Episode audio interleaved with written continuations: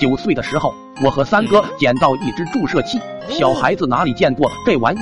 兴奋的灌上水就开始扮医生，见什么都想戳一戳，从虫子到青蛙，再从蝌蚪到癞蛤蟆，不到半天，房前屋后连一只正常的动物都找不见了。全被戳成了大肚婆，我戳上了瘾，眼睛又瞄向三哥。三哥见我绿油油放光的眼睛，吓得骂着跑开了。没一会，又狗撵似的跑了回来，手里拎着一只鸭子，后面还跟着一群小伙伴。三哥眼冒金光的喊：“戳这个！”我看着三哥大为佩服，怪不得天天挨揍，真特么有想法。拿着针就扎了过去，扎了几针才发现鸭子果然厉害。癞蛤蟆注一桶水就长成了气球，可这鸭子都住了三桶还不见有什么变化，反而在那里精神抖擞，嘎嘎乱叫，俩脚都踩成了风火轮。小伙伴们一合计，让我跑回家吸了童老爸喝的药酒，推进鸭子屁股。为了验证效果，我们就跟在摇摇晃晃的鸭子后面看，它往左我们往左，它往右我们跟着往右。正兴奋的时候，一个不和谐的声音出现了：“你们把我家鸭子怎么了？”完蛋，鸭子家主人来了！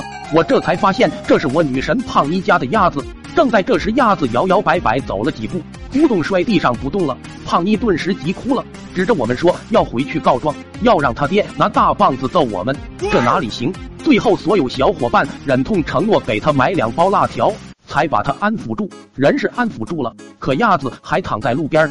众人想了想，干脆就地挖坑埋了。人多苦力也多，不一会一个大坑就挖好了，万事俱备等埋鸭子。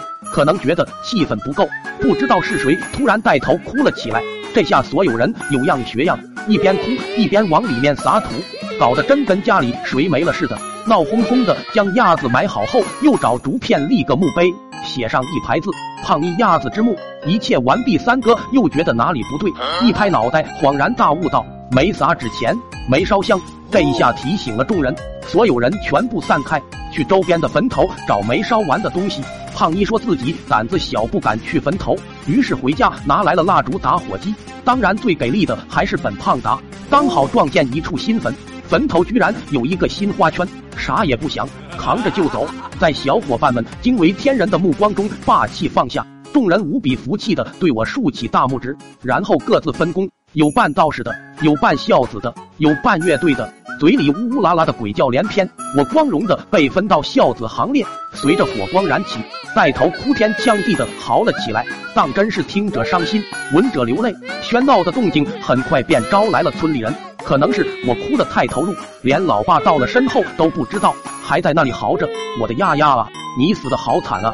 才半岁就黑发人送白发人了。”突然发现别人哭声小了，我认真的给他们做思想工作，一定要哭得声嘶力竭，像自己爸妈死了一样。三哥对着我挤眉弄眼，小声道：“后面，后面！”我还没回头，屁股上突然挨了一脚，直把我踢出三米远。回过头来，刚好看到老爸那铁青的脸，要不是现场人多，接下来我估计能被老爸的夺命连环腿直接报废。等到那鸭子从土里刨出来的时候，居然还是活的。胖妮爹恶狠狠地说：“这鸭子早晨怎么出的门，晚上也必须怎么回去，少了一根毛就在你们身上拔。”小伙伴们都吓得不停哆嗦。救鸭子的任务落在了我家，谁让我拿注射器推的那么带劲？然而鸭子还是没能救回来。老爸见胖妮爹上门看结果来了，可能老爸不想赔鸭子，竟然抢先一步开始执行家访。果然，那鬼哭狼嚎的声音吓得胖妮爹都没好意思进门。